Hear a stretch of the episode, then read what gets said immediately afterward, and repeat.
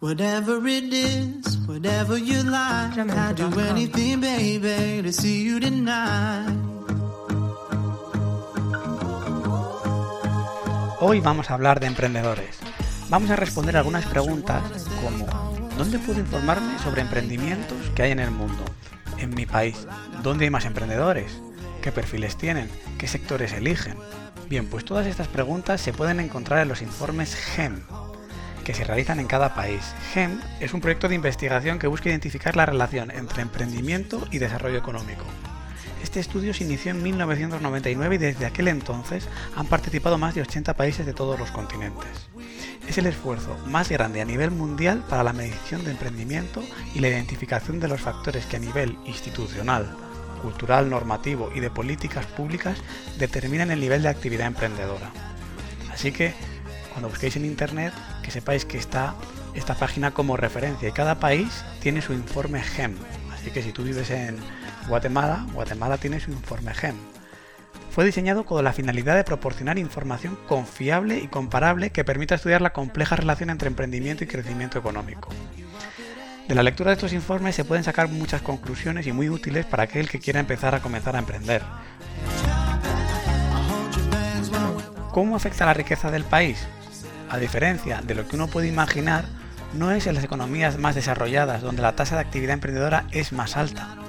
Países de la región de Europa o América del Norte, en su mayoría economías de altos ingresos, muestran niveles de emprendimiento por debajo del 10%, a excepción de Canadá y Estados Unidos, están por encima del 20%, debido en parte a la presencia de opciones de trabajo alternativas y mayores niveles de competitividad que pueden hacer menos atractivo comenzar un negocio. Algo ocurre parecido en Japón, en Taiwán o en Asia.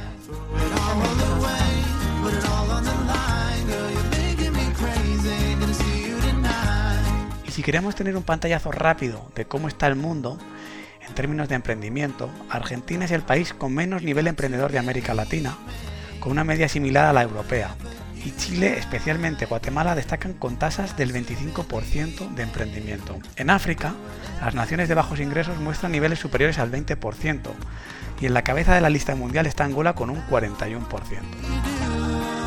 La variable género, es decir, ser hombre o mujer, es una variable de peso. El mapa mundial refleja que hay 7 mujeres emprendedoras cada 10 hombres. Se emprende en solitario, se emprende ya con empleados, hay ayudas de la familia. Otro dato sobresaliente del mundo emprendedor es que Brasil lidera el ranking de los emprendimientos en solitario, puesto que el 53% de los empresarios operan sin cofundadores ni empleados. Por otra parte, uno de cada cinco nuevos emprendimientos está basado en la familia, el 18,6%. En Colombia, los Emiratos Árabes Unidos y Uruguay representan más de un, un tercio de los proyectos nuevos. Otra pregunta muy interesante es ¿en qué sectores se emprende? La innovación, por ejemplo, está liderada por India, Luxemburgo y Chile. Casi la mitad de los empresarios están introduciendo productos o servicios que son nuevos para los clientes y no son generalmente ofrecidos por competidores. En el terreno de la exportación, por ejemplo, está Medio Oriente y África, que se muestran con los niveles más altos de emprendimiento internacional, donde el 59% de los emprendedores eh, están en Líbano y el 55% en Marruecos, que declaran al menos un cuarto del total de sus ventas al exterior. Otra buena pregunta es, ¿y qué tipos de negocios se emprenden? ¿Y esto tiene alguna relación con el desarrollo económico del país?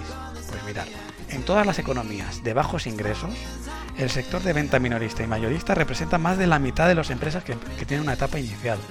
En contraste, en más de la mitad de las economías de altos ingresos, el 20% o más de la actividad del inicio se encuentra en finanzas, bienes raíces y servicios empresariales. En Asia, la República de Corea notificó el mayor porcentaje de emprendedores de área de fabricación y logística, en África, Madagascar muestra la mayor cantidad de empresas en etapa temprana, agricultura, extracción y construcción, y en Angola tiene el mayor nivel de emprendimiento de venta minorista y mayorista, el 74%. Las empresas de servicio y tecnología muestran altos niveles en Europa y Suiza tiene la mayor proporción de empresas en la etapa temprana de áreas de finanzas, bienes raíces y servicios empresariales. Irlanda se destaca como emprendedora en, la, en el área de tecnologías de la información y conocimiento, TIC. Además, Martín Seltzer amablemente nos ha querido contar su experiencia como emprendedor en el sector de la compra mayorista para mascotas y viajaremos por su historia para comprender cómo se gestan las ideas y cómo todo el camino recorrido puede ser clave para el próximo paso a dar. ¿De dónde surge el convencimiento para ser emprendedor y qué mentalidad se forja? ¿Cuáles son las energías necesarias para llevar a cabo tal empresa? Hola Martín, ¿qué tal? ¿Cómo estás, Sergio? ¿Todo bien? Todo bien. Bueno, Martín, eh, muchas gracias por, aceptar la llamada, que me está llamando desde Chile. Desde Chile. Desde otro Chile. Lado del charco. Sí, sí, lo van, lo van a notar por tu acento, aunque tu acento original no era chileno, ¿no? Era argentino. Así es, así es. Bueno, y ahora tengo una mezcla, ¿no? Es como... no, sé quién va a notar mi acento, es una cosa medio rara. A ver, vamos a ver. Eh, nada, pues esta entrevista va a ser sobre, bueno, profesiones. En tu caso, tu profesión es de un emprendimiento. Entonces yo creo que es muy interesante que nos cuentes un poco cómo se fue fraguando esa historia de emprendimiento, porque, bueno, hasta ahora, aquí en España llamamos que hay trabajos por cuenta ajena y por cuenta propia. Por cuenta ajena es que trabajas para alguien y por cuenta propia es que tú trabajas para ti mismo. Y no hemos tenido a nadie en el podcast que trabaje para sí mismo y tú eres el primero. Y además es una idea como que no son las convencionales, peluquero, que es un trabajo por cuenta propia o cosas claro. Esto este es un trabajo que tú creaste, es decir, no existía. Entonces, bueno, antes de nada, eh, cuéntanos un poco eh, dónde vives, eh, un poco tu trayectoria para que sepamos un poco, para acercarnos a este principio de la historia. Dale, dale, buenísimo. Bueno, yo nací en, Rivera, un pueblito muy, muy, muy chiquitito, en, la provincia de Buenos Aires. Después, a los seis años, nos mudamos a, Mar del Plata, ya una ciudad más grande. Eh, mamá, papá, hermana. Y el tema es que eh, cuando llegó el tema de, elegir la carrera, a mí me gustaba la música, me gustaba la música y, dije, eh, ya, que quería, quería tocar. Tenía mi banda y mi papá me dice, bueno, si vos querés tocar, así como, y querés asumir los riesgos de lo que es vivir de la música, lo puedes hacer, así como no me dijo que no. Pero bueno, me dio la opción, entonces dije, bueno, sí, la verdad es que vivir de la música es, es bastante duro. Yo tenía un, profesor y conocía a varios músicos más ahí del ambiente que era, con, vida dura, digamos, hacían lo que les gustaba, pero, pero el, el tema Los monetario claro es muy difícil, claro. Muy difícil. Entonces, bueno, lo tomé como, como un hobby y mi hermana, que eh, estudió ingeniería en materiales, me dijo, no, vos lo que tenés que hacer es estudiar ingeniería también. ingeniería electrónica, seguro que tiene que ver con música. Y bueno, a mí me gustaba mucho la matemática, así que dije, bueno, ya me voy a, voy a estudiar ingeniería electrónica. En el segundo año ya de ingeniería electrónica dije, esto no es para mí, nada. y descubrí una nueva ingeniería que en ese momento no estaba en Argentina. Estoy hablando en el, eh, qué viejo, en el 2001, eh, que era ingeniería en sonido. Ingeniería en sonido. Eh, muy raro que no estuviera en Argentina en una carrera con, con mucha tecnología, digamos. entonces en Argentina había así como para estudiar técnico en sonido, carreras así, digamos, más, más, más oficio que carrera, digamos. Y buscando por internet encontré que había, bueno, obviamente en Estados Unidos, en Colombia y en Chile. En ese momento Colombia no era una opción y por suerte, porque después descubrí que, esa carrera en Colombia era bastante chanta. Eso lo, descubrí años después.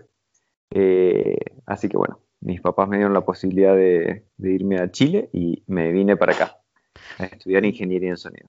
Y supongo que, que, tienes toda una relación con tu afición por la música. Claro, totalmente. O sea, tú tenías ahí ese germen inicial, que es que te gustaba la faceta artística.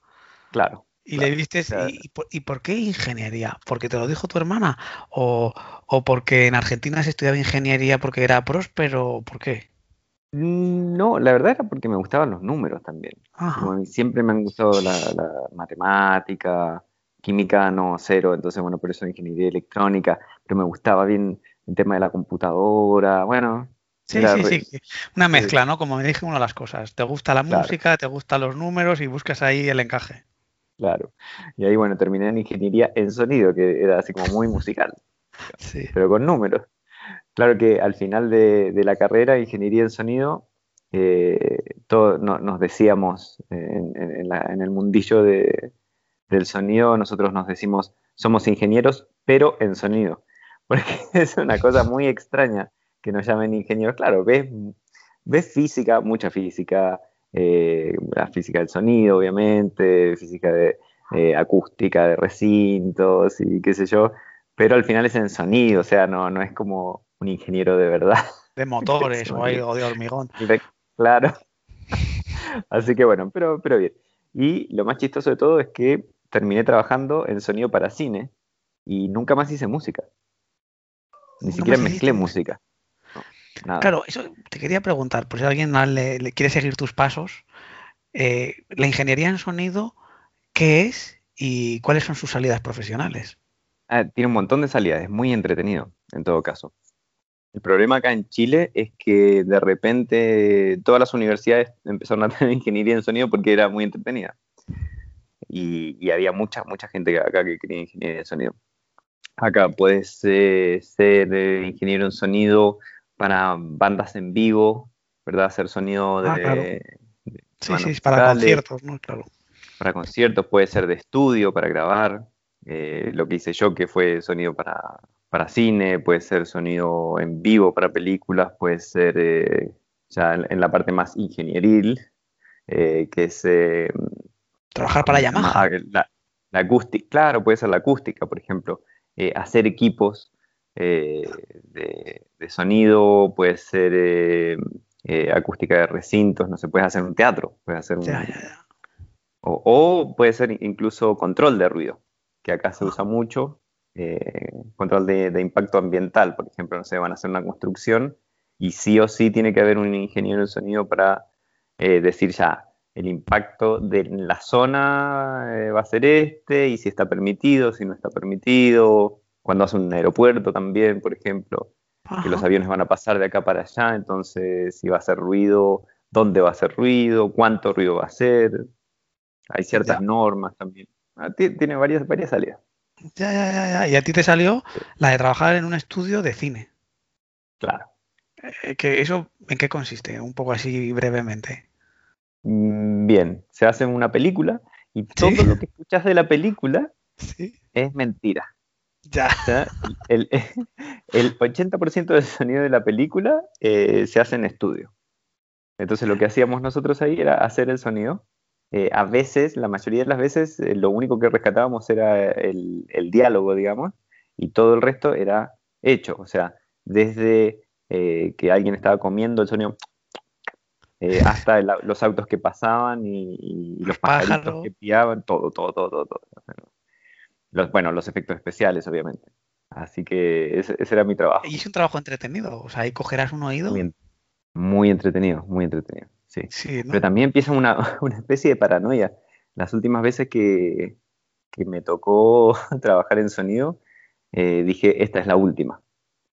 Eh, porque imagínate que yo hacía, bueno, empecé obviamente editando sonido y después escalé hasta mezclar sonido, que es como lo máximo que puedes hacer. Eh, que es agarrar todos los sonidos y dejarlos tal cual tiene que ser. Así como, vos, sos la mano final. Lo haces y así va a sonar en el cine.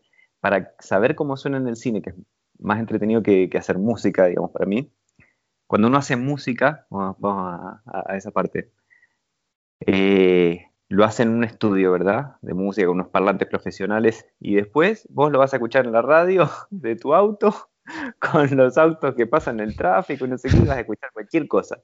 Lo entretenido del cine es que se mezcla en una sala de cine.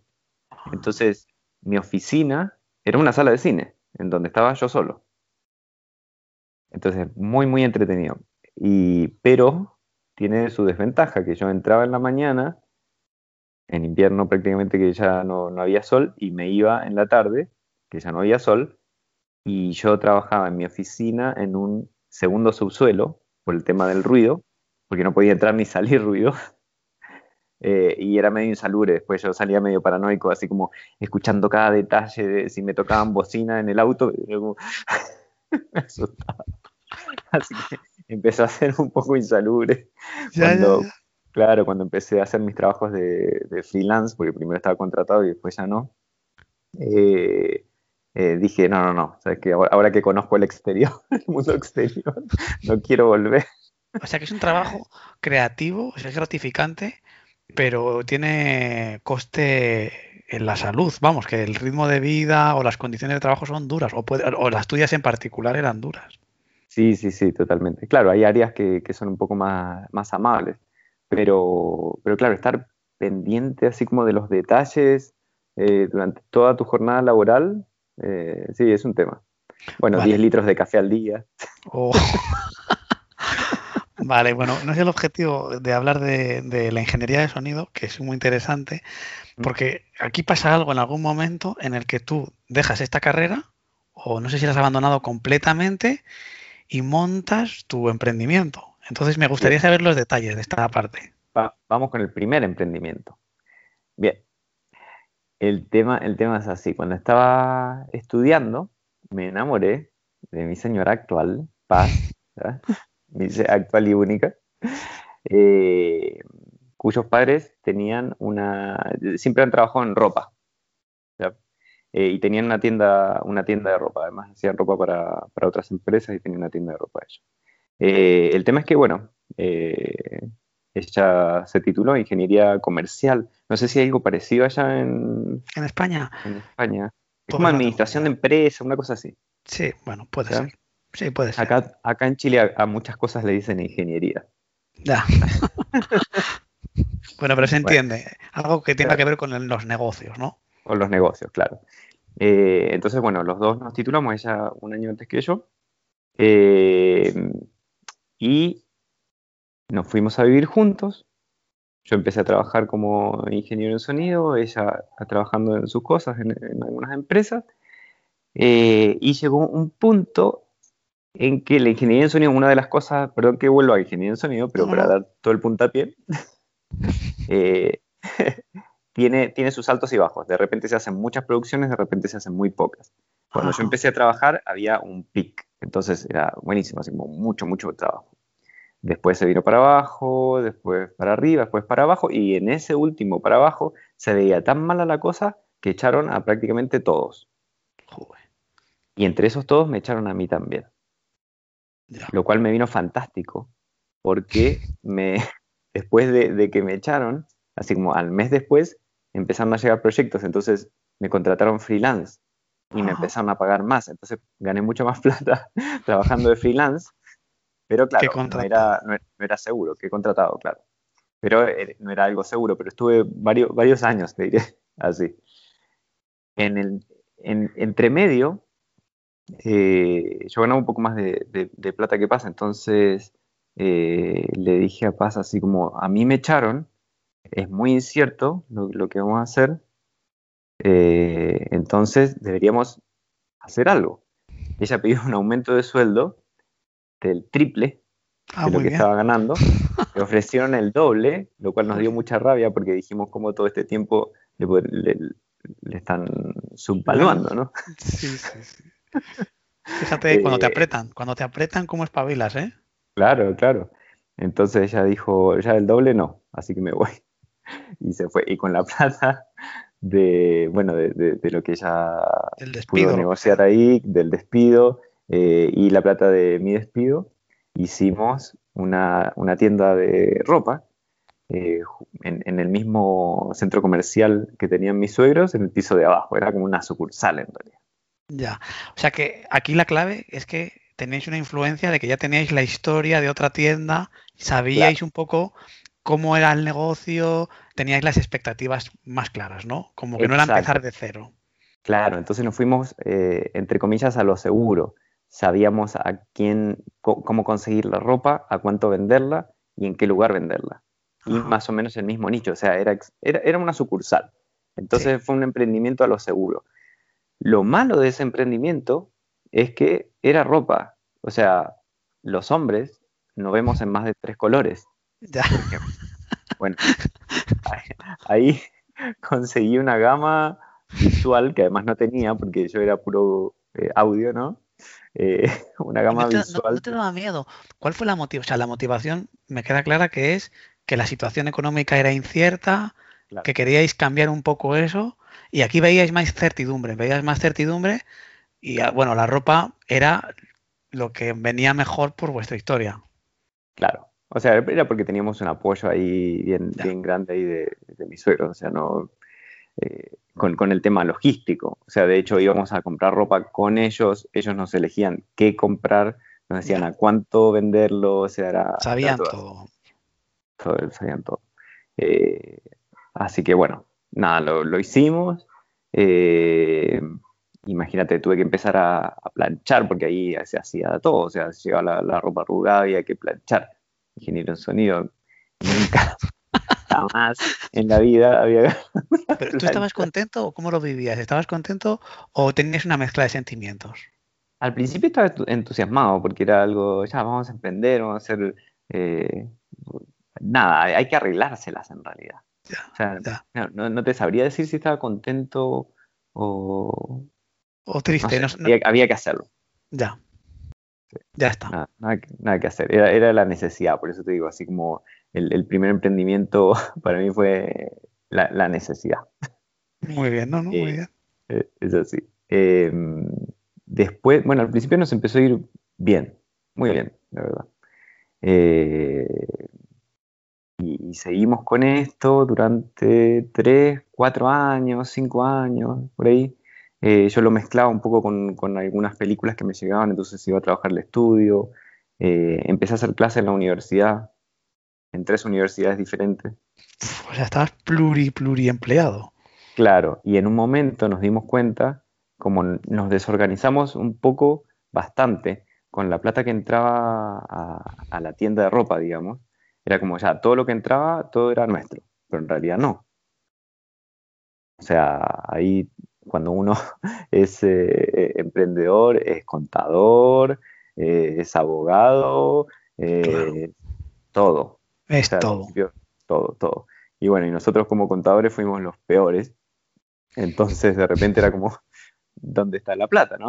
O sea, claro, juntamos la plata, pero esa plata tampoco era nuestra, sino que era de la empresa. Y nosotros nos pagábamos un pequeño sueldo, pero que, que alcanzaba para, para nada. Y nos dimos cuenta en los últimos años que con las clases que hacía yo y, y, y con, con, los pequeños trabajitos que sacaba de sonido, estábamos comprando ropa con esa plata para revender. Y no era la plata que nos daba eh, la empresa, digamos, eh, la, la, la, tienda de ropa. Entonces fue como, no, pará, así como acá hay algo que está mal. Y claro, juntábamos todo en el mismo saco. Entonces dijimos, bueno, esto no, como que no, no, no daba para más. O sea que, eh, pues, si, te, si, te, lo estoy entendiendo bien, como que en algún momento, cuando empezasteis a hacer bien las cuentas, os disteis cuenta que no era tan rentable. Claro. Ajá. Que estaba apoyado por... Por los, los trabajos externos. claro. Madre al mía. Principio, al principio sí fue rentable, pero después no. Eh, bueno, y, y, es muy duro, ¿no? Empezar porque nosotros no teníamos vendedora ni nada en la tienda, entonces nosotros hacíamos todo, teníamos que ir eh, y, y, era de, de, lunes a domingo. Ya, ya, ya, el tema del trabajo en el centro comercial. Entonces teníamos que ir a comprar ropa, prepararla y después a las 10 de la mañana hasta las 7 de la tarde, creo que es el horario, eh, estar metidos en el centro comercial. Y así lo hicimos yo creo que durante un año, hasta que conseguimos una vendedora. Así como dar el salto a tener un empleado igual es una gran cosa en, en un emprendimiento. Uno al principio hace todo y después no lo puede soltar. Y, y, a medida que vas creciendo, si no lo vas soltando, que hay que aprender a hacerlo, eh, no, no, no, vas a crecer. No, no, no, no, no, no da, así nomás.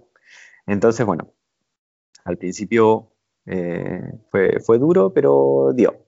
Después nos alejamos tanto de la, de la tienda que se empezó a ir para abajo, así como tuvo un, un ciclo eh, acelerado hacia arriba y después muy desacelerado hacia abajo, ¿no? Eh, y, y, ahí fue cuando dijimos, bueno, así como, ¿qué hacemos? Porque esto no, no, pasa nada. Bueno, en los últimos años de, esta historia de la tienda, eh, nos compramos una casa, igual lo, pudimos hacer. Bueno, gracias al apoyo de mis papás también, obviamente. No, no, no fue así tan, tan gratis. Eh, y eh, nos compramos dos perros. Me encantaban los perros, de siempre, desde chico. Entonces, bueno, nos compramos dos perros y un día nos fuimos a caminar al cerro con los perros. Y yo había visto al encantador de perros, César Millán. César Millán. César Millán, que él usaba mochilas, le ponía mochilas a los perros. Eh, para que hicieran su trabajo, ¿no? Entonces, como ya al perro le gusta trabajar, entonces se enfoca eh, y, cuando sale a, pasear está como enfocado en su trabajo, eh, es más dócil. Bueno, toda una teoría que tiene ahí César Millán. Y yo dije, ya, yo quiero una mochila para los perros. Eran perros grandes, ¿no? una, una labradora y una pastora que están por ahí. Todavía están. Y, me dice, bueno, ya vamos a, pet shops veterinarias y empezamos a recorrer y a recorrer. Y me decía, no, no, nuestros proveedores no traen eso, no, eso no existe acá en Chile, bla, bla, bla, qué sé yo. Y realmente, como no, no conseguimos, no conseguimos una mochila para perros, o sea, que estaba, que lo decía César Millán, o sea, tenía que estar. Estaba en la tele, sí, sí, que, no era una rareza. No era una rareza. Y en, ese, en ese journey que hicimos, nos dimos cuenta también que todo el mundo, o sea, todas las veterinarias, todos los pet shops, tenían exactamente las mismas cosas. Había cero variedad, los mismos juguetes, los mismos platos, lo mismo todo. Eh, entonces, bueno, ¿qué hicimos? Ese fin de semana fuimos al cerro y agarramos una mochila de paz, una, una mini mochila, y se la pusimos una de las perras. Le quedaba horrible porque era mochila para humanos. Entonces se le caía para acá, se le caía para allá, pero yo quería una mochila, así que ya le pusimos una mochila. Eh, fuimos al cerro, un cerro, acá se llama el Cerro San Cristóbal, es un cerro muy concurrido, muy, muy popular. Eh, y desde abajo hasta arriba y desde arriba hasta abajo la gente nos paraba. ¿Dónde consiguieron esa mochila? Y nos sacaba fotos de la mochila y fue furor la mochila. Y yo le dije a Paz ese día, nunca más salimos con las perras con esta mochila, porque nuestro negocio es traer accesorios para perros. O sea que así fue un flash, fue un flash. ocurrió rápido. Sí. Y esto debe haber sido en el 2000... 2015 o 2016. no, no, no, no, no, antes, en el 2010. Porque estamos ahora en 2020. Claro, más o menos en 2000. 2000, sí, pone, entre el 2010 y 2012, no me acuerdo exactamente. Pase de acordar, yo no me acuerdo. 2010, 2010, 2012. Y el tema es que eh, ya dijimos eso y, y chau, nunca más salimos con las perras con la mochila. O sea, ese era el negocio sí o sí. Y empezamos a darle vuelta a las cosas, a, investigar un poco más. nos dimos cuenta que eh, pasaban los años y los accesorios en los pechos y los veterinarios seguían siendo los mismos. No solamente que no había mochila, sino que todo seguía siendo igual. Los platos eran siempre los mismos, los juguetes eran siempre los mismos, las camas eran siempre las mismas. Era todo exactamente igual. Entonces había, o sea, el mercado dominado por, por tres, cuatro proveedores grandes de veterinarias y, y chao, ese, ese era todo vuestra investigación consistía, bueno, primero en tu, propia experiencia personal, ¿no? Que tenías un perro, una mochila, y después fuisteis a las tiendas o buscabais en los listines, en internet. ¿Cómo investigabais? ¿Cómo investigabais? A ver cuál era la competencia, eh, si de verdad podía haber un mercado, de dónde venían los artículos. Bien. Eh, de, dónde venía? La verdad, em, nosotros dijimos ya, vamos a traer las cosas de China, así como siempre, siempre pensamos en traerlo de China porque un primo de mi papá en Argentina importaba cosas de China, no de perros, pero sí tenía un contacto allá. Entonces dijimos, bueno, vamos más o menos a, lo que es seguro. Eh, yo sabía eh, por, por las marcas que había acá que las cosas no las traían de China, pero sí estaba seguro que las hacían en China. ¿A qué me refiero? Por ejemplo, la marca eh, Kong, de, que, es muy conocida de, juguetes de, para perros, que es muy resistente, muy buena. Eh, la, dicen hecho en Estados Unidos, pero yo fui a una fábrica donde estaban haciendo con, en China. Ya. O sea, Que sí, que sí. se, dan que una, se tenías- dan una vuelta, pero Sí, sí, sí, sí, sí, sí. todo se hace- el mundo se hace en China, digo yo. Ya. Y, Y a todo esto, bueno. tú seguías trabajando en la tienda de ropa. eh, Claro. O sea, todo esto estaba fraguándose mientras todavía estabas en, en tu primer emprendimiento. Claro, claro, y, de hecho desde esa idea hasta que hasta que lo logramos fueron tres, tres años, cuatro años más o menos, dando, dando vueltas a nuestro emprendimiento que eh, actual, digamos. Y cuéntame, es que esto es lo que más me interesa de todo. ¿Qué pasa en esos tres años? ¿Qué investigáis? ¿Hacéis una hoja Excel? ¿Cómo es? Y, y- y acá, y acá está lo bueno, acá está lo bueno, la verdad. La cosa es así. ¿Y, y, y por qué empe- empecé con ingeniería en sonido? Porque todo te va abriendo puertas. Ajá. O sea, no, no es así, así como de, de fácil, como ya lo voy a hacer y qué sé yo. ¿Vos viste la película Slumdog Millionaire? Una que Sí, ganó los Oscars sí, sí, hace, bueno, viste que, que le hacen preguntas y él por vivencias eh, tiene, tiene las respuestas, pero eran así como unas respuestas increíbles, que cómo era que alguien como él lo podía saber. Bueno, esto es más o menos lo mismo. Como nada es casualidad, como lo vas aprendiendo en la vida. Y, y bueno, y con Paz siempre decimos, nosotros se nos han dado muchas cosas. Bueno, por ser ingeniero en sonido, un, eh, un chico que yo conocí eh, que, que trabajaba de casualidad con una productora, porque él hacía muchos trabajos, qué sé yo, pero estaba trabajando como eh, en la productora de una película, eh, judío él, yo también, entonces lo, como que los judíos, eh, eh, me extraño, yo soy un judío no judío, ¿no? Pero los judíos como que trabajan solo con judíos, una cosa así, Sí, extraña la cosa. Eh, él necesitaba a un ingeniero en sonido para hacer un proyecto con, con un tipo que, encontró por ahí que tenía mucha plata y que iba a ser el, inversionista, él le vendió el proyecto, digamos, que era un collar para perros. De hecho, él era entrenador de perros. No sé qué hacía en, en una productora de películas. La cosa es que me dijo, Martín, necesito un ingeniero de sonido porque quiero hacer un collar inteligente para interpretar los ladridos de los perros. Y yo dije, buenísimo, así como me encanta, me encanta la idea. Eh, entonces, bueno, y ahí conocí a, este inversionista judío también, con mucha plata, que, eh, que era el, bueno, obviamente que iba a poner la plata para, para esta cosa. Eh, este tipo tenía muchos contactos y, y muchos, ¿cómo se llama? Análisis, viste, que compraban para hacer un proyecto. Esta gente eh, Como se análisis compra de, de empresas, como análisis de, merca- de, de mercado, de qué sé yo, y no sé qué. Y con ello yo me conseguí eh, los análisis de el- de- del, del mundo de las mascotas de Ajá, Latinoamérica y en particular de Chile, Qué bueno. que era, que era un estudio de mercado que había hecho alguien que ni siquiera estaba publicado. Y era una cosa así como, nosotros veíamos los números y decíamos, no, pero pará, o sea, esto realmente, y, y pará, y, y son cosas que en, en ese momento no teníamos plata, pero salía eh, uno de esos, eh, de esos papers, te podía salir, eh, no sé, mil dólares, una cosa así, o sea, no, no lo Sí, sí, íbamos que a llegó a comprar vuestras nosotros manos de casualidad. gratis, claro. Gratis. No solo, no solo gratis, sino que me pagaban a mí. Muy bueno. Así que mejor aún. Entonces, bueno, con eso eh, dijimos ya, es- esto es muy próspero, o sea, hay que hacerlo sí o sí, sí o sí. Y llegás al momento eh, crucial en donde decís, bueno, eh, tenés, que lo tenés que ir a buscar a China.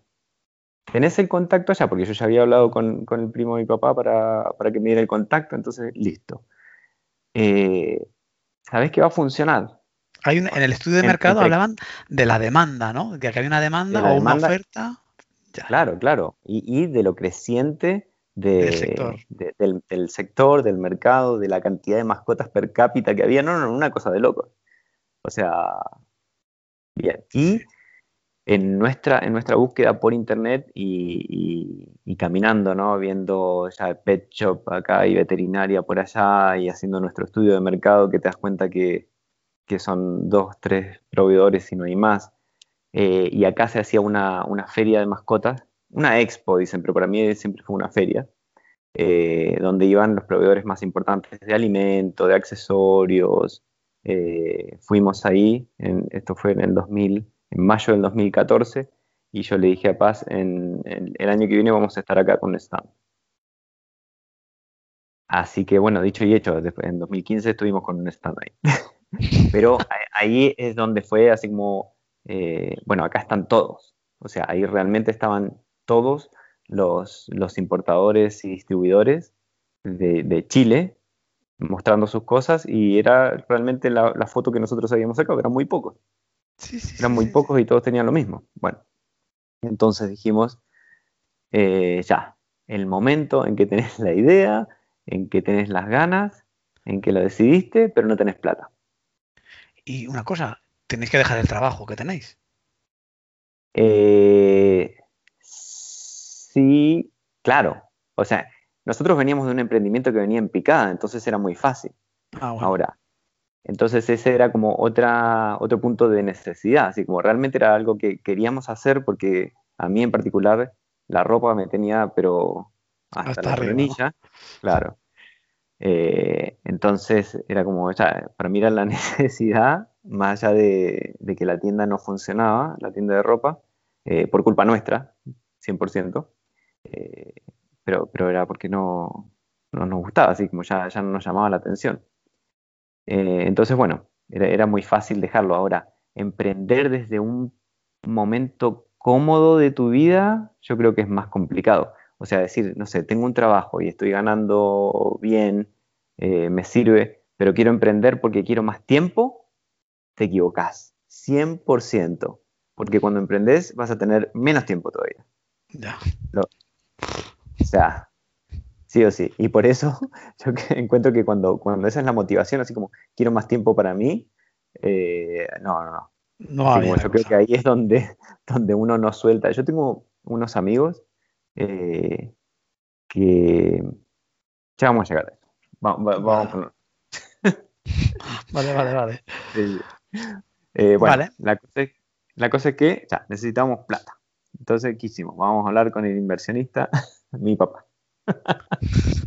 O sea, que ahí tuviste apoyo familiar y bueno, veo que esto es muy importante porque para que nos escuche este, este chico imaginario, fíjate las cosas que me has contado, que conocíais a alguien en China, que los suegros de tu mujer son emprendedores, o sea, que realmente había una cultura a tu alrededor que, que, que, ayudó a que tú, bueno, dieses varios pasos antes de poner un solo, vamos, eh, Newton de tu energía en el proyecto. Quiero decir que es muy importante la cultura emprendedora a tu alrededor. Totalmente, totalmente, claro. O sea, imagínate que mis suegros siempre fueron emprendedores, o sea, siempre hicieron, eh, tuvieron eh, taller de ropa haciendo lo suyo. Bueno, y mis papás también, porque mi papá dentista, mi, mamá notaria, siempre fueron sus propios jefes y, haciendo lo suyo, digamos. Entonces, claro, era ahí, vamos cuando era chico nunca me lo, incluso cuando, cuando estaba estudiando, nunca me lo planteé, así como yo quiero ser mi propio jefe o quiero tener un jefe, no, no, era una de mis grandes preocupaciones, digamos. Pero claro, yo creo que ahí todo el entorno te va llevando. Eh, entonces, la cosa es que eh, ya teníamos todo más o menos resuelto y fuimos con el planteamiento ahí a, ver a, mis papás. Y le dijimos, mira, esto es así, así, así, y necesitamos tanta plata. En general, los emprendimientos eh, tienen, este tope, digamos, el, tema de, la plata. La mayoría de los emprendimientos empiezan con financiamiento de familiares. no sabía. Eh, porque conseguirse un financiamiento de un emprendimiento con un banco, ponele, te dan nada, o sea, menos de lo que tenés en el bolsillo porque el banco no se va a arriesgar a algo que, puede funcionar, puede no funcionar. Y nosotros queríamos empezar más o menos grande, o sea, empezar haciendo ruido en el mercado. Eh, entonces, no era que necesitábamos dos pesos, sino que un poquito más. ¿Y para qué lo necesitabais? ¿Para comprar material? ¿Para, para Claro. viajar? Entonces la idea era viajar a China, ir a alguna feria, alguna expo, que ya hasta la más chiquitita es, es más grande de lo que pensamos, eh, y buscar proveedores, ir con nuestro contacto que ya teníamos en China por, por, el- eh, por- por este familiar, eh, y empezar a traer, empezar a traer accesorios y empezar a vender. Eh, una de, de las cosas que yo dije así como, bueno, mira, vamos a- es, es muy fácil esto. Si lo traemos, traemos los productos y no se lo puedo vender a las veterinarias, a los pet shops, lo rematamos. Lo rematamos y nos quedamos con, con la plata, nos salimos hechos. Así ¿Rematar qué quiere decir? ¿Vendérselo a quién? ven- venderlo a cualquiera que lo quiera, vale. pero al costo. Ah, vale, vale, vale. Sí, es- eso para mí es, es rematar. Eh, ahora, para mí hasta eso sonaba fácil, una locura, así como si lo pienso hoy, así como no, no lo puedes hacer tampoco. no es tan fácil esa salida, pero porque igual entre medio tenés que pagar almacenaje, porque bueno, te traes cosas y ¿dónde las guardas? Y yo también supongo que hay un montón de conocimiento, porque tienes que aprender a vender este tipo de artículos, tienes que aprender de aduanas, tienes que aprender de chinos, tienes que aprender de almacenes. eh, supongo que hay mil cosas, mil cosas. Pa, pa- pa- ¿Por dónde empiezas? Hay, hay muchas cosas entre medio. Bueno, Paz hizo un, un curso de importación eh, acá en, en la Universidad de Chile eh, y ahí nos dieron varios tips. Así como ella, ella llegó con, con varios tips de, de- del tema del trato con los chinos, que era muy importante, eh, y de la importación más o menos, pero, pero más que nada era como del, del trato con los chinos. Eh, y algunos términos, SIF, FOB, XWork, eh, LSL, FCR, bueno, cosas que, Wow. Sí, que las, las vas aprendiendo. Eh, entonces, bueno, nos fuimos para China. Mis papás dijeron, sí, sí, sí, así como hagámoslo. Porque Ahí yo te digo, yo creo que si tus papás no hubiesen sido emprendedores, hubiesen sentido más vértigo. Totalmente, totalmente. Pero incluso así, eh, el emprendimiento, eh, hablando con, con mi papá así como años después, el emprendimiento de, de hacer un negocio de estos no es lo mismo que lo que hicieron ellos, porque ellos son independientes, pero de la carrera que estudiaron. Sí, En cambio, sí, esto ah, es, es algo ya. así como de, de de comerciante que no tiene nada que ver. no tiene nada que ver. con- ya. no tiene nada que ver. Entonces es como diferentes tipos de emprendimiento. digamos. Eh, así que bueno, o sea, nos fuimos todos para China. nos fuimos para China, eh, hablamos con, con este contacto que, que nos acompañó a, a la Expo Mascotas, eh, nos dio muchos tips ahí, así como a este no le tenés que comprar, a este sí, eh, este es medio dudoso, cosa que nosotros nos hubiesen metido el dedo en el ojo 20 veces, o sea, no, estafado, pero sí hubiésemos elegido así como Mal. mal, hubiésemos elegido mal. Eh, entonces, bueno, nos ayudó con eso y de repente volvimos a Chile y dijimos, bueno, ah, esto fue en eh, agosto, parece sí, fue en, en agosto del 2014. Volvimos a, a Chile y teníamos un montón de información, porque eso es lo único que nos trajimos. Bueno, y, algún contacto nuevo, ¿no? Algún, algún y- y fabricante, ¿no? Claro, claro, teníamos folletos, qué sé yo. Había unos que, que había hecho por internet, así como medio, medio de, de casualidad. Esto fue muy chistoso. Eh, bueno, China a mí me encanta en todo caso. Así como tienen, tienen un humor muy parecido al nuestro. Los chinos son, son bien duros para el, para el negocio, algunos son bastante chantas, pero es muy parecido a Sudamérica, en realidad. Ya. Por lo Mira menos. bien. Eh, hay, hay tránsfugas y hay los que no. Y la cosa es que habíamos hecho un, un contacto que, que no fue a la expo, este, este tipo, eh, y, estaba en una ciudad muy, muy cerca donde estábamos nosotros, en Shanghái, y lo fuimos a visitar, eh, y nos trató como reyes, así como una, una experiencia así impresionante, nos pagó hasta el hotel, una cosa de loco. Era, era muy old school, decimos nosotros, porque era como de Sí, los sí, que como- hay. Claro. Entonces, bueno, teníamos, teníamos ese contacto, teníamos lo que habíamos hecho en la expo y volvimos a Chile. Dijo, bueno, ¿qué hacemos? Porque ahí ya tenés todo. Tenés el financiamiento, tenés las ganas, La información. tenés la información, tenés, tenés todo, pero todavía faltaba dar el paso de empezar a comprar. Bueno, entonces, ¿qué hacemos? Fuimos eh, en diciembre a Argentina, volvimos a hablar con, con mis papás y, y me dijeron, bueno, ¿ya lo vas a hacer o no lo vas a hacer? Y ahí es cuando, bueno, ahí es el vértigo total. Ya. Eh, yo soy bien arriesgado dentro de todo. Soy muy conservador, pero, pero también soy bien positivo. Entonces, como, bueno, no, hay que hacerlo. Así como no, no puede salir mal. No Ya, puede salir mal. entiendo que el vértigo sí que lo sentías. Lo que no te, no te, no te, no te hiciste pequeño, ¿no? O sea, dijiste, bueno, Claro, ya está todo calculado, hemos llegado a este punto, hay que saltar. Claro, claro. Así como, nada, hay que hacerlo. Entonces, bien, vamos, hagámoslo.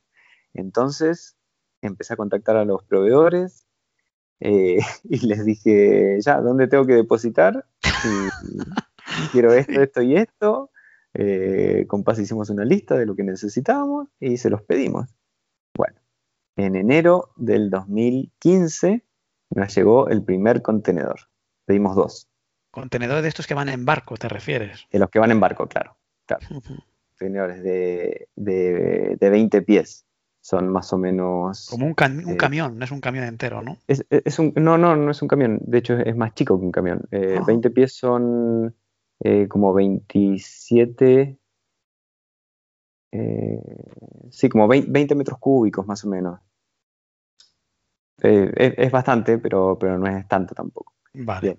Eh, eh, ya, venían para acá. O sea, ya, ya estaban en, en el barco, en el agua. Teníamos un mes para empezar a buscar dónde íbamos a almacenar eso. Que otro tema.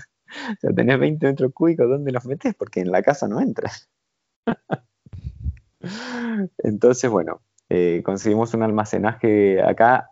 eh, hay, hay muchos centros de mini bodegaje que en realidad lo usan algunas empresas chicas. Igual son caros porque, porque son mini bodegas.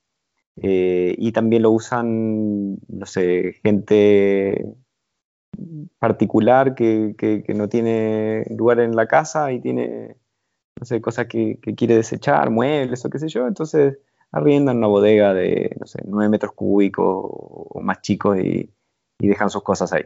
No, no para un fin comercial, digamos. Entonces, bueno, dijimos, ya, eh, vamos ahí, porque nos queda cerca además, era, era muy cerca de casa. Eh, una, una habitación, o sea, en, ese momento, bueno, no teníamos hijos, eh, así que el segundo piso, que ahora es de Elena, de mi hija de 5 años, sa- saquen los cálculos, es más o menos en, el mismo tiempo que empezamos el emprendimiento. Eh, el, segundo piso estaba todo destinado para hacer bodega también. Y teníamos una parte adelante, además, en la casa, que, donde era nuestro centro de acopio de, la ropa cuando teníamos la, tienda de ropa, que en ese momento todavía la teníamos, esto, que estaba llena de ropa, colgadores, era donde planchábamos, era, era todo, todo hecho ropa. Y dijimos, bueno, en algún momento esto también va a ser eh, cosa de, de- de mascotas.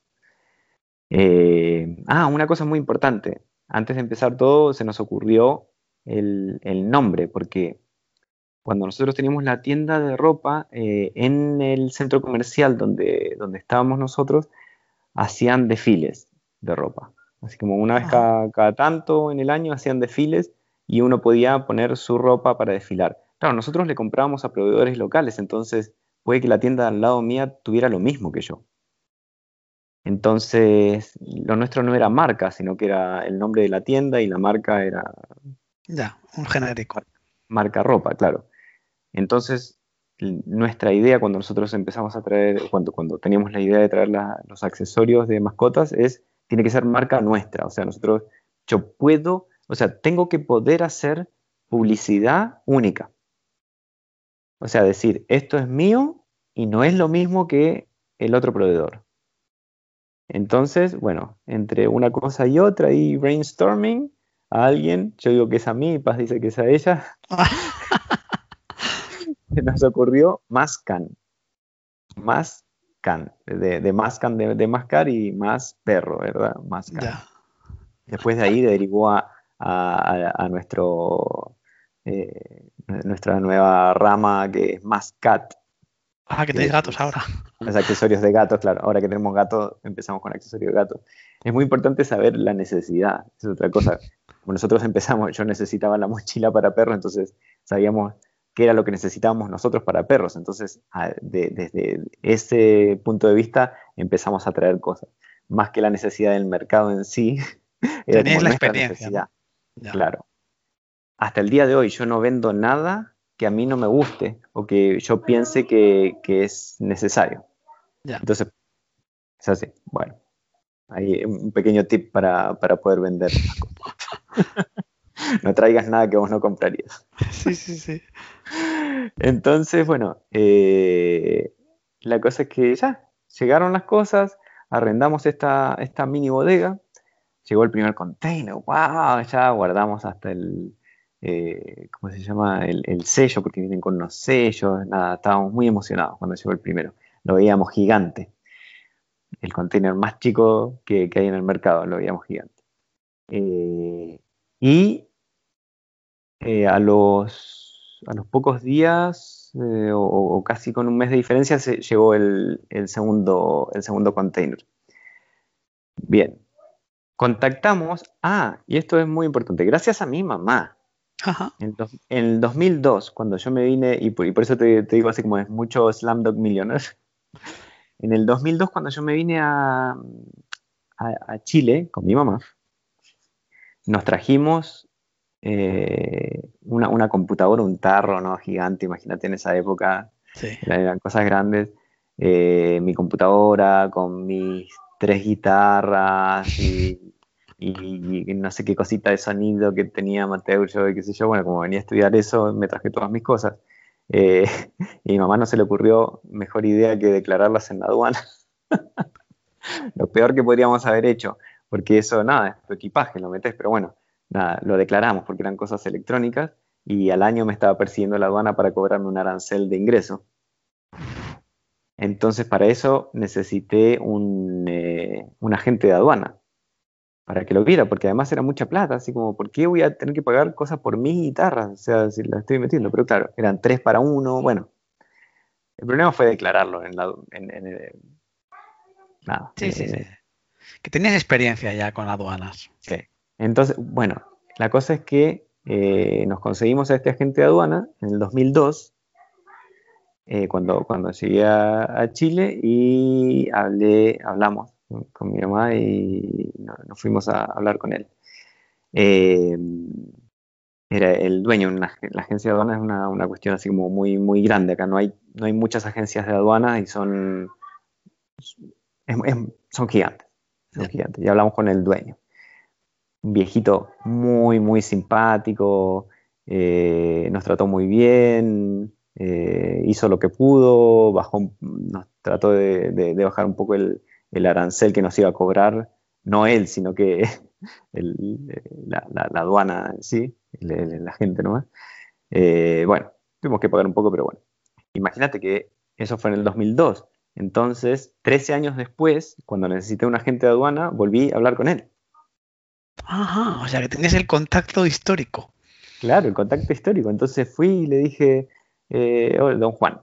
Digo, don Juan, no sé si se acuerda de mí. Que... Uy, sí, imagínate, el único caso que debe haber habido. Que declara guitarra. que declara guitarra. Pues.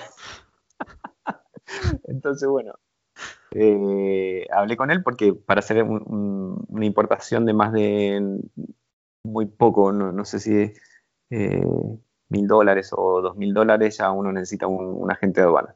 Eh, hablamos con él y, hicimos estas importaciones. Hasta el día de hoy trabajo con, la agencia de aduanas.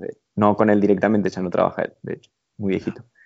Eh, pero teníamos ahí una, confianza detrás, ¿verdad? Este es el, segundo, no, ya el tercer o cuarto apoyo en esta historia. y que es tipo Slamdog Millionaire, porque lo conocimos en la vida. Sí, sí, sí.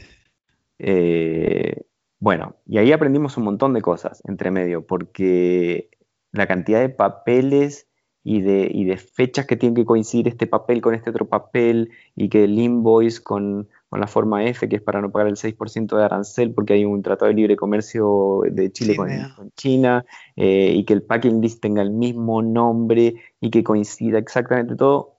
De hecho, la primera vez la tuvimos que arreglar prácticamente el día que llegó la carga eh, a las apuradas, porque si no, o sea, te equivocas en una cosa de esas y más vale que dejes toda la carga en el puerto. La piedra. Porque sacarla de ahí es carísimo. Ya. O sea, eh, hay, un...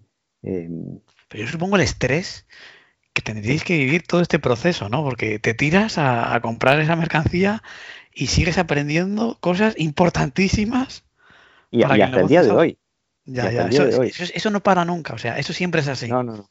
Siempre es así, siempre es así. De hecho, eh, ahora nos cambiamos eh, de, tipo de sociedad antes éramos limitada y ahora somos SPA, Sociedad por Acciones.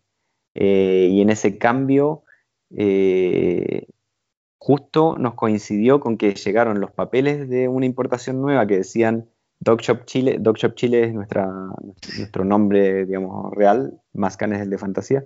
Decía Dog Shop Chile limitada, todos los papeles de, China, de, China pero acá ya somos, para el Servicio de Impuestos Internos, que es el ente regulador de, los impuestos acá en Chile, somos Dog Shop Chile SPA.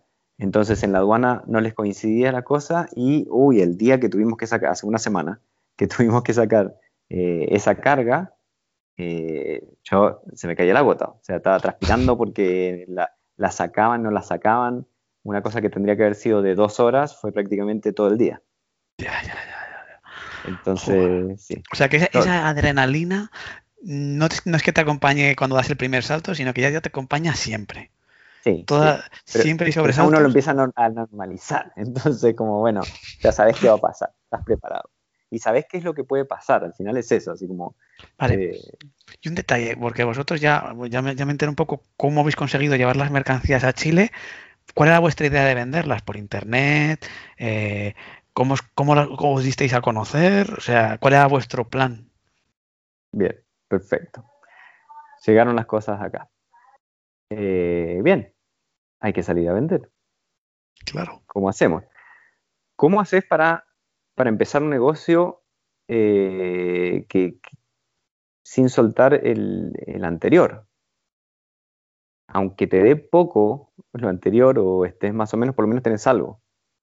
Eh, entonces nosotros seguíamos con la tienda de ropa y yo seguía haciendo clases y de repente seguía haciendo películas, no más de una semana, así como para mí era como, si yo me meto en una película, trabajo una semana y, chao, así como ese es mi, mi top. Empecé a trabajar de noche haciendo películas, eh, en la mañana eh, haciendo clases y el resto del día tratando de vender los accesorios. Bueno, ¿y cómo hacía para venderlo? Subía todas las cosas así como muestras al auto y empecé a tocar puertas a puerta fría, que se llama. veterinaria por veterinaria. Las que, las que conocíamos y las que íbamos viendo ahí de repente, no sé, eh, íbamos por, la calle. Ah, mira, una veterinaria. Ya, la anotábamos y al otro día llamaba por teléfono y ir para allá. Eh, y así, así nos fuimos dando a conocer. O sea, imagínate que era como nadie, nadie te conoce. O sea, eh, nadie sabe la calidad, Claro, de la calidad de tus productos. Ah, una cosa eh, en particular. Uno, uno, elige su negocio. Eh, cuando vas a China, vos te puedes traer lo mejor, lo intermedio o lo peor. Y cada una de esas cosas tiene su precio, su costo. Su costo y su precio, en realidad. Porque vos venís para acá y acá hay muchos chinos, acá hay una comunidad china más o menos importante. Entonces, si te traes lo más barato, que es a lo que apuntan ellos, eh, no puedes competir. No puedes competir porque ellos siempre van a tener los mejores arreglos, los mejores precios y la peor calidad, pero de lo mismo. Entonces nosotros siempre apuntamos a lo mejor. Entonces nos trajimos lo mejor. Pero ¿cómo convences a alguien que no te conoce que lo que vos traes es lo mejor? Que es la misma calidad que tu proveedor actual, pero con mejores condiciones, con un precio mejorado. ¿Por qué, ¿Por qué podíamos competir con precios? Porque nosotros éramos nuestros importadores, como te digo, por ejemplo, estas empresas que dicen que, no hacen las cosas en China, hacen las cosas en China, las llevan para Estados Unidos o Alemania y después vienen para acá. Ya. Nosotros teníamos el recorrido directo, entonces el, el costo nuestro era bastante más reducido. Así que, bueno, puerta por puerta, diciendo, mira, hola, yo soy Martín de Mascan, una marca. o sea, realmente, yo te quiero preguntar, ¿cómo te sentías? O sea, ¿no te daba algunos días vértigo de decir, no voy a ser capaz de vender ese, ese contenedor de cosas? Porque entiendo que la primera puerta a la que llamas, el primer tipo al que le abras, te mirará con una cara de, no estoy interesado o no sé quién eres, sal de mi tienda, no sé, como que, ¿cómo se superan esos momentos? Habrá mucha inseguridad. Eh, mira, la verdad es que eh, eh, es como uno se lo tome. para mí era como las cosas que trajimos me encantaban, nos encantaban. Entonces, esto se puede vender, seguro, seguro que se puede vender. teníamos precios muy competitivos, digo, ¿por qué no me van a comprar? Entonces, con toda la personalidad que, podía, iba y tocaba la puerta y, algunos, obviamente, eh, me, daban bolilla y otros no. O sea, a algunos les interesaba, sí, te llamaremos. Eh, pero poco a poco íbamos vendiendo y cualquier venta mínima para nosotros era lo máximo. Así como era, no te puedo creer, así como vamos a estar en esta veterinaria. Entonces, lo que empezamos a hacer es buscar cuáles son las veterinarias que a nosotros nos importaban. ¿Por qué? Porque si esa veterinaria tenía nuestros accesorios, después yo iba a la más chica de al lado, entre comillas de al lado, y le decía, ellos nos compran y son importantes. Y tuvimos la suerte de llegar a, una veterinaria muy importante eh, y que nos hizo una gran compra, una gran compra que, que ahora para nosotros Ah, igual es buena, pero, pero, pero, no, pero es, es, es, promedio. Pero en ese momento fue como, ¡Ah! no lo puedo creer, vendimos todo esto. o sea, es que vivís unas emociones. sí, sí, eso, eso fue lo más, lo más, lo más, lo más. Eh, fue así como la gran compra del año. Ya. que te des una idea. O sea, después de ahí era, fueron compras bien, bien chicas en general, pero nos abrió muchas puertas porque nosotros decíamos, mira, ya estamos en esta veterinaria. Así como ellos confiaron en nosotros, ¿cómo vos no vas a confiar en nosotros? Eh, así como prueba, vea lo mismo, así como comprar una cosa, yo te traigo, te entrego enseguida. Y ya, ya, ya, ya. Y por ejemplo en Internet, eh, porque bueno, en el 2015, estamos hablando del 2015, Internet era ya, mm.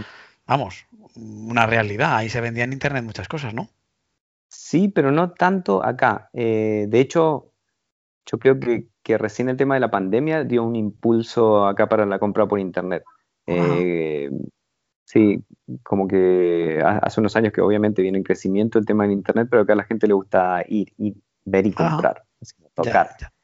Eh, no es tanto. De hecho, más por el tema, nos, nos, vino bien en todo caso, porque uno cuando compra por Internet compra por precio, compra, pero compra por marca, porque vos te vas un poco a la segura, como si no lo puedes tocar, eh, por lo menos tenés que saber que la marca te va a dar calidad, cosa que te llega a la casa. Y... y, las opiniones ahora también, no sé, hay veces que, yo qué sé, te metes en Alibaba, ¿no?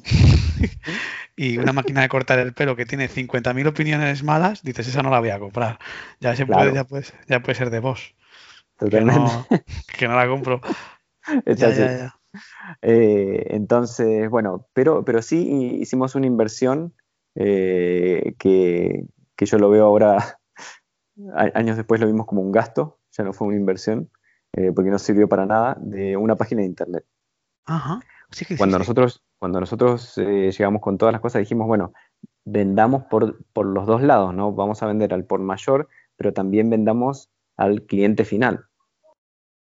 Eh, vamos a hacer esas cosas para vender al cliente final, como nosotros no queríamos tener tienda, porque además estábamos cansadísimos de, la tienda de ropa, eh, como tienda física, porque tenía, tiene muchos problemas tener una, tienda física. Eh, tiene, sus pros y sus contras, porque la gente llega sola, porque camina por ahí, pero también tenés otros temas de... costos fijos también, ¿no? Los costos fijos son altos, que se te echa a perder un, cualquier cosa, así como tenés que salir corriendo para allá y, resolverlo enseguida. Entonces, bueno, eh, teníamos esta página de internet donde podíamos vender al, al público final. Eh, y como nadie nos conocía, claro, entraba gente de repente y, y por ahí nos compraba, no sé, eh, un collar de perro que valía, Ya. te, te lo digo en euros, pero no, no tengo idea, que valía 2 8 euros. euros. 8 euros.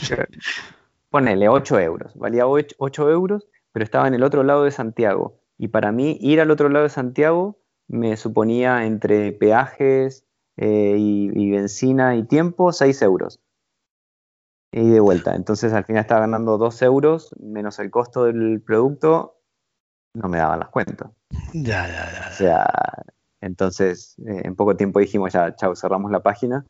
Eh, queda como vitrina, pero no, no se puede comprar por ahí.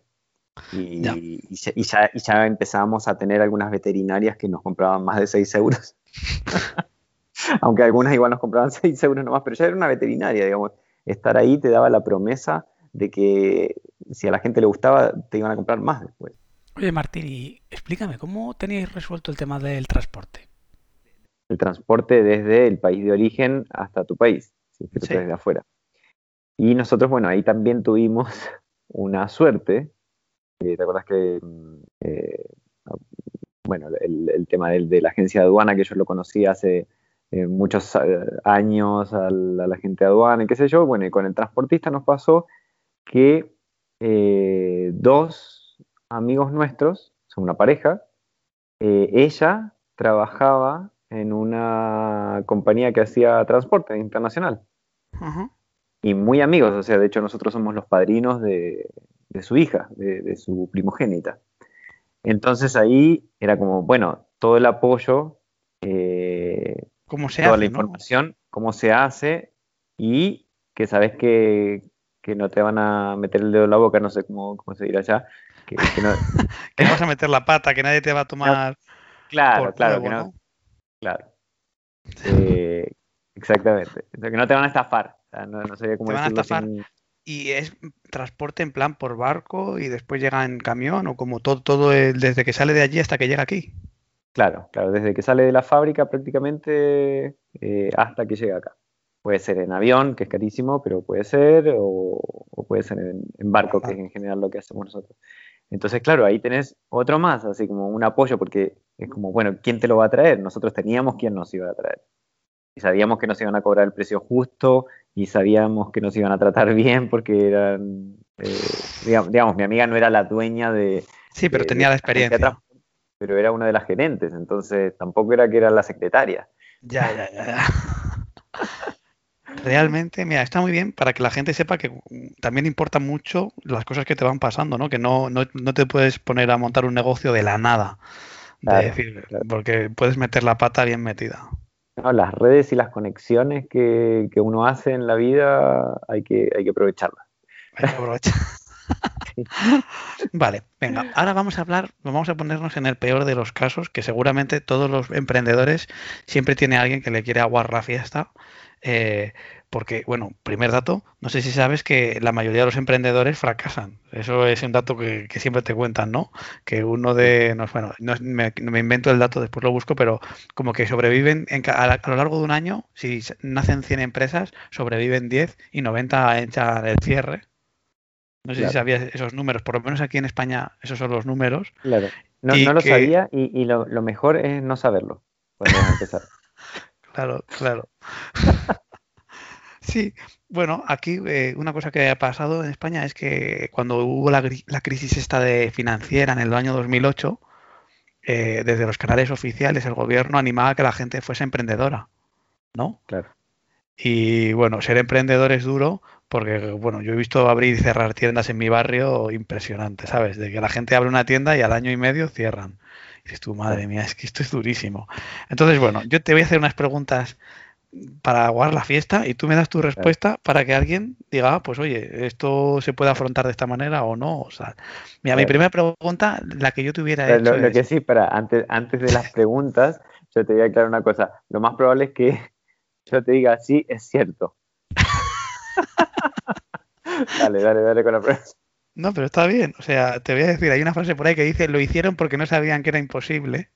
Y es que si alguien te dice que es imposible, entonces ya uno es infranqueable el muro.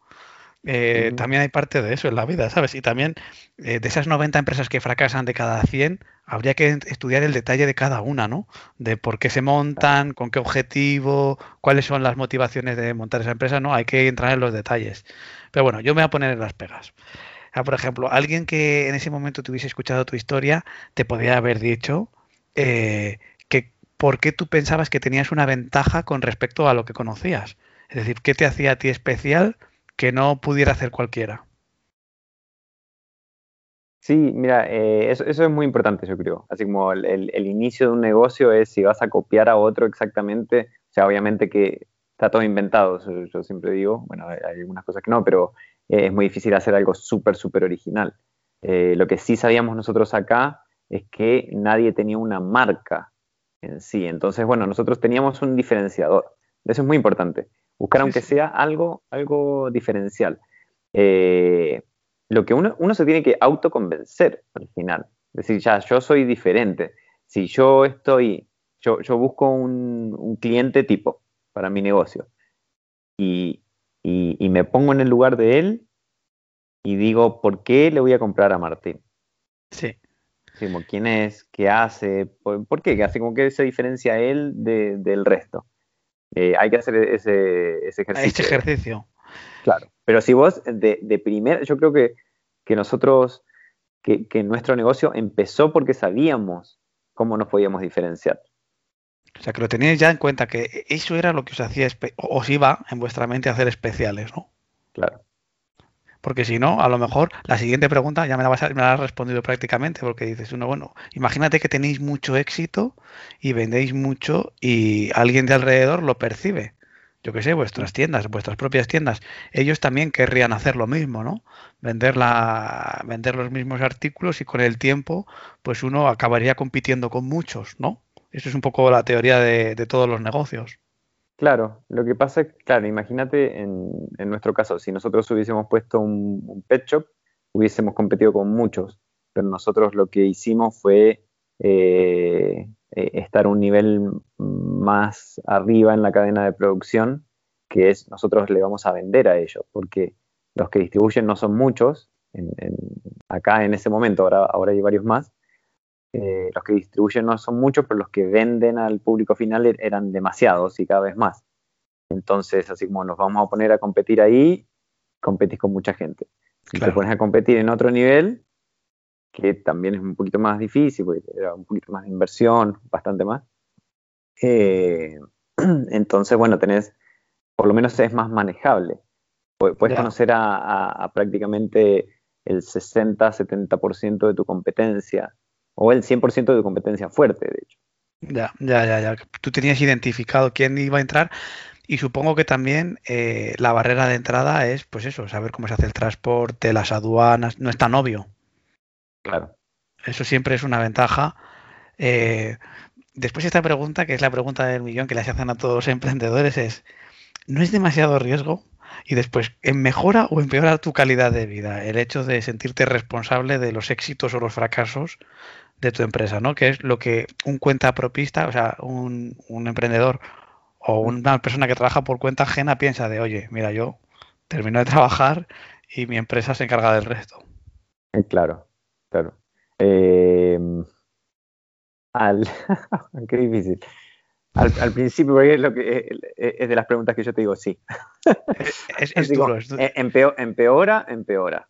Al principio empeora y yo creo que ahí es, es donde vos ves eh, el, mercadito de la esquina que abre y al año cierra. Porque en un año no sabes cómo te va. Entonces tenés que estar mentalmente preparado y uno nunca está mentalmente preparado para el, tres, cuatro años duros. Cuando digo duros, digo duros, porque la pasamos duro. Pero era como, bueno, no vamos a volver a trabajar para nadie, porque ya, ya está, así como ya nos metimos en esto que seguir hasta el final. Igual se veía bien. A ver, una de las cosas que nosotros hicimos mal en nuestro primer emprendimiento, el de la, de la tienda de ropa, y que dijimos no vamos a cometer ese error ahora, es eh, separar las finanzas de la empresa y las propias.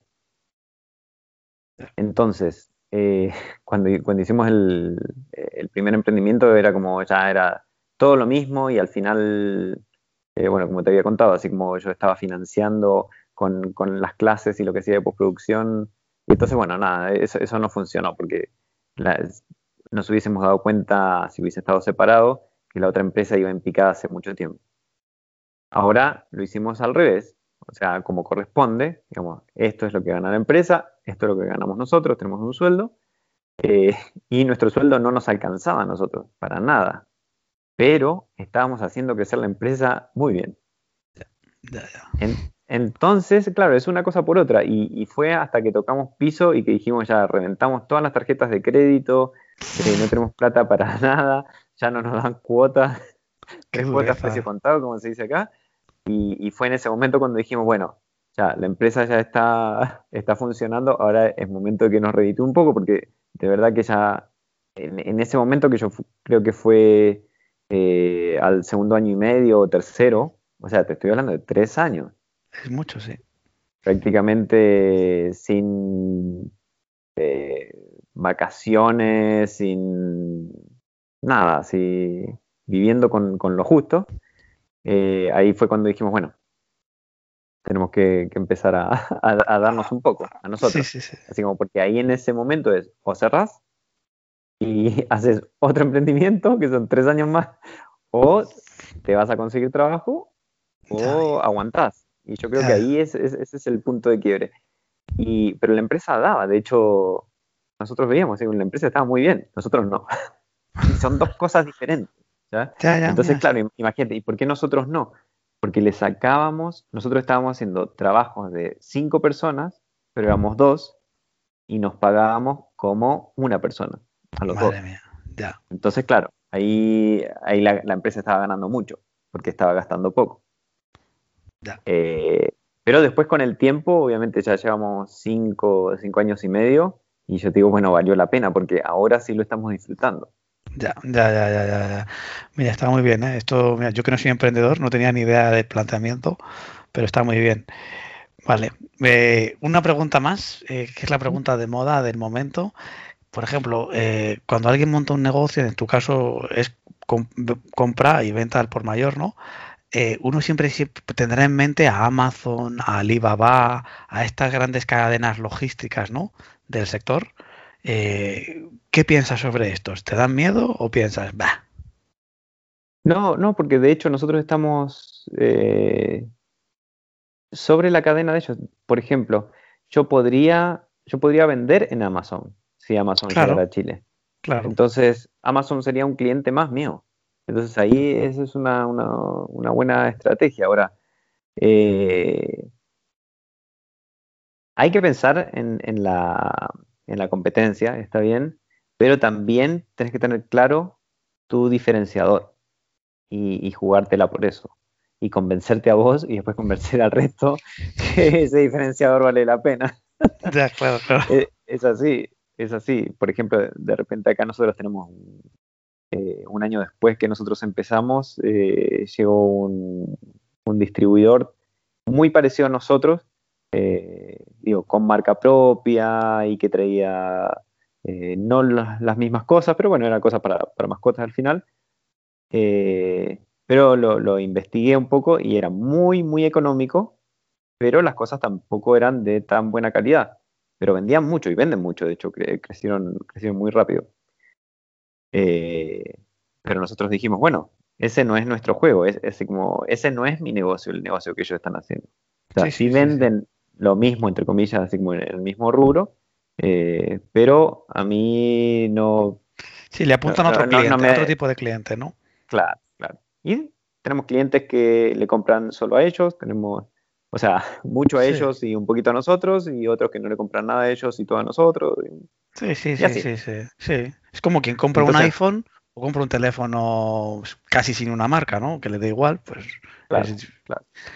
Sí, sí, vale, vale. Nada, yo te lo pregunto porque yo creo que es interesante tus respuestas. Y después la última pregunta es, si no funciona, imagínate que dentro de 10 años pues el negocio no dan tan buenos números, ¿serías capaz de volver al mercado laboral? ¿O cómo sería, cómo está tu cabeza amueblada hoy en día? ¿Cómo lo ves eso? imposible. Uno cuando empieza, cuando empieza a emprender, después se le van ocurriendo más emprendimientos, encuentro yo. Eh, es como en, el, de hecho, nos ha pasado que amigos que nos dicen, uy, mirá, así como me cansé del trabajo y, quiero emprender y qué sé yo, y, vienen y, hablan con nosotros y nos plantean alguna idea, que no tiene nada que ver con mascotas, obviamente, y, nosotros le damos nuestro parecer, porque más o menos eh, es como lo que estamos hablando, o sea, como el, que, eh, que escuche esta entrevista no necesariamente tiene que hacer algo para mascotas, puede hacer cualquier otra cosa y tómalo, déjalo. Y menos en Chile. Claro. Y, y, y, con paz de repente decimos, oh, pero este es un buen negocio, está bueno. Así como nos entusiasmamos por ellos. Pero la mayoría no lo llega a concretar tampoco, por esto mismo, porque al final eh, empezar de cero y aguantarse los primeros años eh, es todo un tema. Es todo un tema. Bueno, pues nada, eh, yo creo que ha quedado clarísimo, a menos de que tú me quieras contar algo así de, oye, no hemos hablado de esto, pregúntamelo. Eh, para, yo creo que ha quedado claro, ¿no? Para un chico que, esté pensando en emprender así de joven, un ejemplo el tuyo, ¿no? Que se espere va, que va a ser durísimo. Y bueno, yo también percibo por tu historia que ahí hay una cosa pasión, de pasión, ¿sabes? De que tú estás orgulloso de que sea una cosa tuya que eso es, un ingrediente fundamental, que a lo mejor nadie pasaría por esas penurias solo mirando los ingresos y los gastos en una hoja Excel, que diría, es que con los ingresos y los gastos eh, me conviene cambiarme de trabajo cada cuatro años. Claro, no, no, no, totalmente igual, igual son estilos de vida, o sea, hay, hay gente que dice, no, yo prefiero estar así como sin, sin, pena ni gloria, así como cómodo y me voy cambiando de trabajo y ni un problema, bueno, eso, eso no es lo que, lo que buscábamos nosotros. De hecho, por una de las cosas que, yo me cambié de ingeniería electrónica a ingeniería en sonido era porque yo no quería estar sentado eh, atrás de un escritorio eh, con un computador, bueno, es lo que hago ahora, pero, pero en ese momento era la idea, al final es a ver qué es lo que a uno le acomoda y lo que uno quiere. Hay gente que dice, ya, claro, seguro que con mi idea y qué sé yo, en cinco o seis años me hago millonario, pero no quiero pasar cuatro años muriéndome de hambre. Bueno, es válido, está bien, no es fácil. O sea, es así. Pero, pero la satisfacción al final, lo mismo que me pasa acá cuando, cuando salgo a correr y que veo desde abajo, así como, ah, estuve en ese cerro. Sí. Entonces pasa ahora también, de repente con, con Paz, eh, entramos a la bodega y ahora tenemos dos. Sí. Y, y, las vemos y, y, nos miramos y mucho orgullo, ¿no? claro, mucho orgullo de, empezar de una bodega de, de 3 metros cuadrados a, a tener dos de, Qué gusto, qué gusto. 200 y tanto, así que bueno. Pues eh, te agradezco un millón de veces que hemos grabado en dos, en dos, en dos, en dos domingos separados por 15 días.